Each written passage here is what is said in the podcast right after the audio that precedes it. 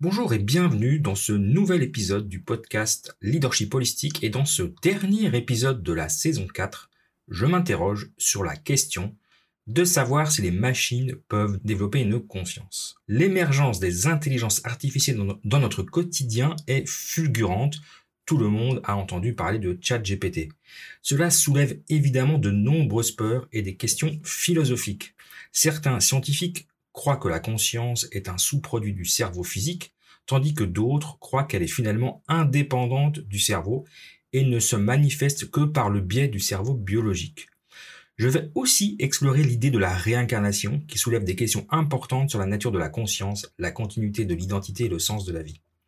Bien qu'elle ne soit pas scientifiquement prouvée, cette croyance continue d'influencer la spiritualité et la philosophie de nombreuses cultures à travers le monde. Alors, on y va, c'est parti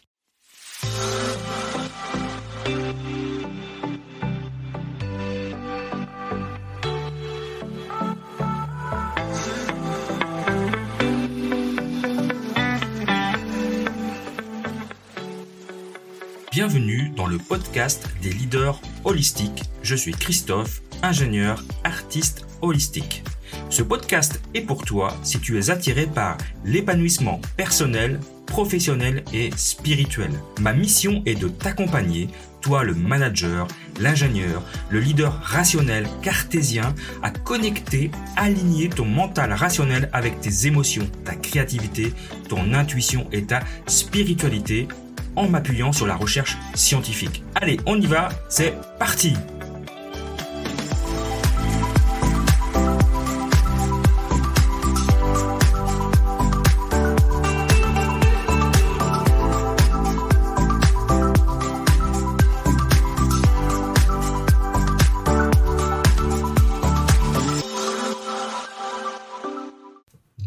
scientifiques croient que nous créerons bientôt des machines capables de penser bien plus puissamment que nous les humains.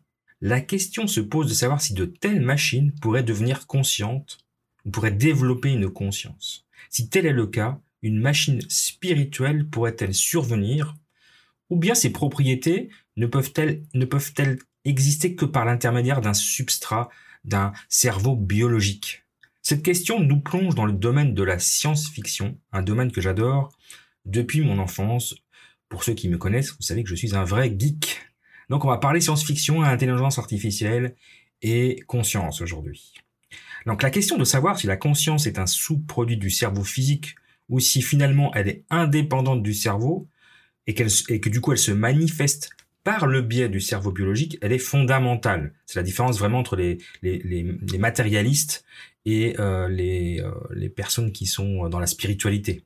Certains scientifiques croient que la conscience est un sous-produit du cerveau physique, tandis que d'autres croient qu'elle est finalement indépendante du cerveau et ne se manifeste que par le cerveau biologique.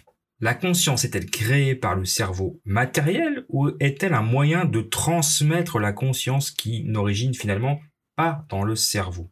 Et puis si elle n'est pas dans le cerveau, cette conscience, elle est où? Alors évidemment, vous vous doutez bien que moi, je suis plutôt dans la... Je suis, même si je suis un scientifique, je suis pas du tout matérialiste, ou du cas je ne le suis plus, je l'étais avant. Donc je suis plutôt dans la deuxième partie. Hein. Euh, on pourrait faire cette analogie avec un récepteur radio. Un récepteur radio, ça, va nous permettre de comprendre cette question. Un récepteur radio, ça produit pas de programme radio. Ça ne fait que le recevoir et lui donner une forme particulière. C'est un transmetteur. De la même manière, on pourrait considérer que le cerveau, c'est un moyen de transmettre la conscience. Ou alors, est-ce que c'est lui qui produit la conscience? C'est un peu ça, en fait. La, la question, elle se résume à ça. Est-ce que notre conscience, elle est localisée dans notre cerveau, ce que tous les scientifiques croient depuis des, décennies, voire des, des centaines d'années? Ou bien est-ce que le cerveau n'est qu'un moyen, n'est qu'un récepteur de la conscience qui serait localisé dans un autre plan, dans une autre dimension? Alors malgré le débat évidemment en cours chez les scientifiques, moi je crois, comme euh, mon maître spirituel Eckhart Tolle, que la conscience n'origine pas dans le cerveau, mais utilise plutôt le cerveau comme, euh, comme transmetteur, comme conduit. Si le cerveau ne produit pas la conscience, est-il possible que les machines puissent atteindre une telle complexité qu'elles deviennent un véhicule pour la conscience, c'est-à-dire qu'elles soient suffisamment évoluées pour qu'un jour elles puissent transmettre la conscience. Ça pourrait être concevable qu'il puisse y avoir une symbiose entre des entités biologiques et non biologiques qui pourrait aboutir à un ordinateur semi-biologique capable de transmettre la conscience. Ça a été exploré dans plein euh, de concepts de science-fiction et finalement, au rythme où va l'évolution actuelle, cette science-fiction devient de plus en plus réelle. L'univers est infini dans sa capacité à créer des nouvelles formes de vie et il est tout à fait possible qu'il puisse créer, par l'intermédiaire des humains, une autre forme de vie capable de recevoir la conscience. Jusqu'à présent, je vais reprendre une blague de, de Eckhart Tolle, ce qui dit euh, jusqu'à présent, mon iPhone n'est pas devenu conscient. Chaque jour, je regarde mon téléphone et je dis ah non, c'est pas encore aujourd'hui. Bien que nous puissions parler de, ce sujet pendant pendant beaucoup de, temps, enfin je veux dire on peut en parler longtemps, c'est intéressant de considérer les possibilités de la science-fiction spirituelle. Moi j'aime beaucoup ce, ce, domaine et euh, je suis un grand fan, de, euh, entre autres, hein, d'une série qui s'appelle Star Trek, mais pas pas l'original, Star Trek The Next Generation. Il y a plusieurs séries. Hein. La série Star Trek The Next Generation a un fort élément spirituel, ce qui fait ce qui fait pour de moi un vrai fan de cette série. dans cette série, ils explorent, les auteurs explorent effectivement plusieurs aspects spirituels et éthiques, notamment en ce qui concerne l'intelligence artificielle et la conscience. J'ai trois exemples d'épisodes qui me viennent en tête. Je vous laisserai les découvrir. Euh, vous pouvez les trouver sur, euh, je crois, sur Netflix assez facilement. Alors le premier épisode auquel je, pense s'appelle The Measure of a Man. Euh, c'est l'épisode 9 de la saison 2. Et dans cet épisode, le commandant Data, qui est un androïde doté d'une intelligence artificielle, est soumis à un procès pour déterminer s'il possède des droits en tant qu'entité consciente. Et le débat se concentre sur la question de savoir si Data est une simple machine ou s'il possède une conscience qui le rend digne de droits et de protection similaires à ceux des humains. Épisode vraiment intéressant qui, qui est exactement dans la cible du jour. Hein. Il y a un autre épisode qui me vient en tête qui s'appelle The Offspring, qui est l'épisode 16 de la saison 3. Et dans cet épisode, Data, toujours le même, décide de créer un autre androïde qu'il nomme Lal. Tout comme son père, Lal est doté d'une intelligence artificielle mais est encore en train d'apprendre et de se développer. Et au fur et à mesure que Lal développe des émotions et des sentiments, les questions d'éthique et de conscience se posent quant à savoir si elle mérite les mêmes droits que les autres êtres vivants. Et enfin, un troisième épisode que je, que, je trouve aussi super intéressant qui s'appelle I, Borg. C'est l'épisode 23 de la saison 5. Et dans cet épisode, euh, le vaisseau spatial donc de la série, un Enterprise, sauve un Borg isolé. Alors les Borg, c'est une civilisation euh, cybernétique collective. Donc ils sont tous connectés les uns aux autres. Et donc il n'y a pas d'individualité. Et un individu faisant partie de ce collectif cybernétique, qui assimile les autres espèces pour accroître sa connaissance et sa puissance, cet individu a été euh, récupéré, capturé par euh, l'Enterprise, et puis ils vont lui donner un nom, ils vont l'appeler You. Et ils vont le traiter comme un, individu, et il va être déconnecté du collectif, et ils vont espérer qu'il va pouvoir développer une propre conscience.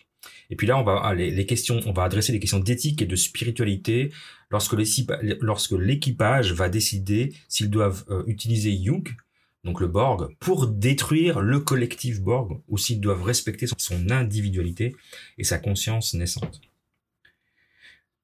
Et puis il n'y a pas que la série Star Trek, évidemment, il y a plein de films euh, qui, euh, explorent la science-fiction spirituelle, et j'en ai trois autres que j'aimerais aussi vous, vous citer, que j'aimerais te citer, si tu n'as pas vu, je te recommande. Trois films qui abordent la question de l'intelligence artificielle consciente.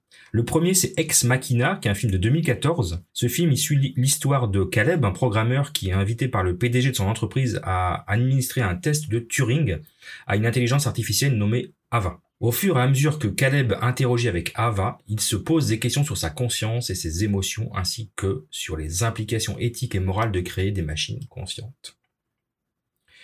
Deuxième film que je vous recommande, que je te recommande, c'est le film Her, de 2013. C'est un film qui raconte l'histoire de Théodore, un homme solitaire qui développe une relation amoureuse avec Samantha, une intelligence artificielle avancée. Le film aborde les questions complexes sur la nature de la conscience, la capacité des IA à éprouver des émotions et la possibilité de l'amour entre un être humain et une entité non biologique. Puis enfin, le dernier, c'est le film de, Steven Spielberg, IA, Intelligence Artificielle, qui date de 2001. Et ce film se déroule dans un futur où les robots sont conçus pour remplir diverses fonctions, dont celle de compagnon des humains. Le film suit l'histoire de David, un robot enfant doté de la capacité d'aimer, qui se lance dans un voyage pour devenir un véritable garçon et gagner l'amour de sa mère humaine. Donc le film explore les questions de la conscience, de l'identité, de ce que signifie être réellement humain. Voilà, je, vous ai j'ai un peu exploré la, science-fiction spirituelle parce que je trouve ça un sujet passionnant et moi, j'adore. Hein. Donc euh, si vous n'avez pas vu ces films, ils sont facilement trouvables sur euh, en streaming. Hein. Alors pour revenir à la conscience, c'est vraiment merveilleux de considérer l'idée que toutes les expressions de la conscience ne sont que des points de lumière qui clignotent un instant avant de s'éteindre pour être remplacés par d'autres. Ça, c'est Eckhart Tolle qui dit ça. Cette lumière de la conscience, c'est vous. Elle se retire, le corps s'éteint et puis elle revient. C'est merveilleux.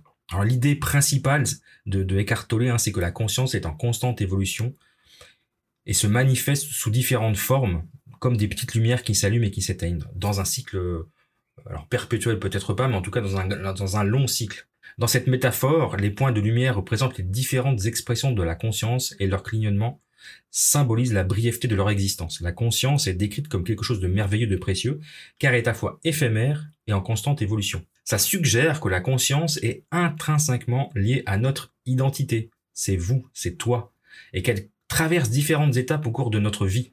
Le cycle de l'allumage et de l'extinction de la conscience pourrait être interprété comme différentes phases de notre existence, par exemple la naissance, la croissance, la maturité, le déclin et enfin la mort. Mais on pourrait aussi l'interpréter d'une autre manière, et, je pense que c'est plutôt comme ça que Eckhart Tolle l'interprète, c'est l'idée que la conscience se retire et revient, est plutôt, pour, à mon avis, une référence à la réincarnation ou à la croyance que la conscience continue d'exister même après la mort du corps physique. Cette perspective suggère qu'il y a quelque chose de merveilleux, de mystérieux dans la nature, même de la conscience et dans la façon dont elle transcende les limites de, notre existence terrestre. La réincarnation, c'est un concept spirituel et religieux selon laquelle une âme ou, ou un esprit quitte un corps après la mort et renaît dans un autre corps pour vivre une nouvelle vie. Cette croyance est au cœur de nombreuses religions et philosophies orientales, hein. par exemple l'hindouisme, le bouddhisme, le jaïnisme, le sikhisme, mais elle est aussi euh, dans certaines traditions ésotériques occidentales et certaines écoles de pensée de la philosophie grecque antique.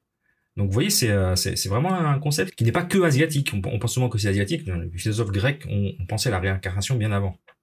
Le but de la réincarnation est généralement associé à l'idée d'apprentissage et de croissance spirituelle. Les âmes se réincarneraient dans différents corps et vivraient différentes vies pour expérimenter différentes situations, acquérir de la sagesse et progresser sur le plan spirituel. Cette évolution se poursuit jusqu'à ce que l'âme atteigne un état de perfection ou de libération qu'on appelle moksha dans l'hindouisme ou nirvana dans le bouddhisme. Certains adeptes de la réincarnation estiment également que les âmes peuvent se réincarner sous différentes formes de vie, y compris les animaux et les êtres surnaturels, en fonction de leur niveau de développement spirituel et de leur karma. Ces croyances varient cependant d'une religion d'une philosophie à l'autre. Donc si on considère cette possibilité, alors on peut concevoir qu'une conscience pourrait se réincarner un jour dans une IA, dans une intelligence artificielle. Donc on revient à l'idée que une intelligence artificielle pourrait développer une conscience dans le concept de la réincarnation par exemple. Tu comprends que c'est un sujet évidemment éminemment très complexe. Euh, si on se place du point de vue euh, du scientifique matérialiste, la conscience nécessitera, toujours un cerveau, mais on peut imaginer que on pourra développer des machines avec des cerveaux euh, semi-humains, semi-robotiques, qui pourraient être capables de développer une conscience. Pourquoi pas? Pour conclure, la question de savoir si les machines peuvent devenir conscientes et développer une conscience reste évidemment sans réponse. On est incapable de répondre maintenant. On peut que que juste euh, discuter comme ça pendant quelques moments du sujet et puis après on revient à nos occupations. Évidemment, les possibilités sont infinies et il est tout à fait possible qu'un jour nous créons, nous, humains, nous allons créer une forme de vie capable de recevoir la conscience. Pourquoi pas? Pour l'instant, on ne peut que continuer à explorer ce sujet fascinant et à considérer les implications d'un monde où les machines ont, ont la conscience. Et ce, sujet, je trouve, n'a jamais été aussi actuel depuis l'avènement des intelligences artificielles dans notre quotidien. En 2023, ça va à une vitesse de malade. Il y a six mois, personne n'avait entendu parler de ChatGPT. Maintenant, on ne peut rien faire sans ces intelligences artificielles. Bientôt, elles vont être partout.